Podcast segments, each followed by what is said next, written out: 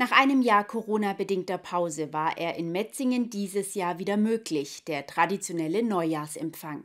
Gemeinsam mit den geladenen Gästen wagte Oberbürgermeisterin Carmen Haberstroh einen Ausblick auf das neue Jahr, blickte aber auch auf das vergangene Jahr zurück.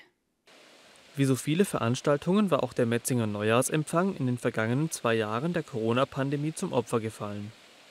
Entsprechend besucht war auch die Metzinger Stadthalle, als Oberbürgermeisterin Carmen Haberstroh das neue Jahr einläutete. Und das zum ersten Mal.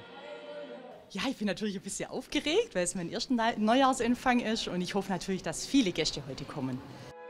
Neben dem musikalischen Einstand und der Ehrung verstorbener Bürger gehörten vor allem der Jahresrückblick und der Ausblick zum Programm. Der Rückblick auf das Jahr 2022 zeigte vor allem, von den Krisen des vergangenen Jahres war auch Metzingen nicht verschont geblieben. Dennoch zeigte sich Haberstroh zufrieden mit dem Umgang mit der Situation.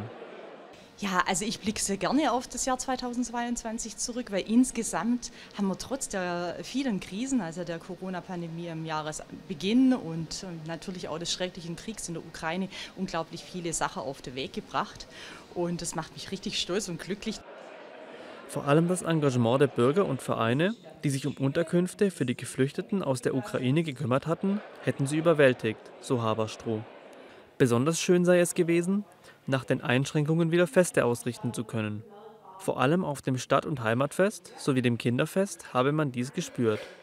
Auch die Modernisierung des Metzinger Bahnhofs und die geplante Anbindung der Stadt an den Stuttgarter Flughafen wurde hervorgehoben. Darauf aufbauend wolle man im kommenden Jahr vor allem die Flächenentwicklung vorantreiben, wie Haberstroh in ihrem Ausblick auf das nächste Jahr verriet. Für das Jahr 2023, da haben wir ganz, ganz viele Grundsteine schon in den vergangenen Jahren gesetzt, was wir dort für Projekte verwirklichen werden. Wir werden unter anderem das Gymnasium angehen, unser Ganzjahresbad werden wir angehen und äh, natürlich auch äh, Flächeentwicklung. Und äh, das ist uns jetzt im vergangenen Jahr, ist mir das ja auch gelungen, ähm, Grundstücke auch neu für die Stadt ähm, zu erwerben.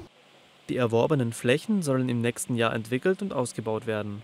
Applaus von allen Seiten erhielt auch das Jugendsinfonieorchester Metzingen, das die Veranstaltung unter der Leitung von Landes- und Stadtmusikdirektor Bruno Seitz musikalisch begleitete.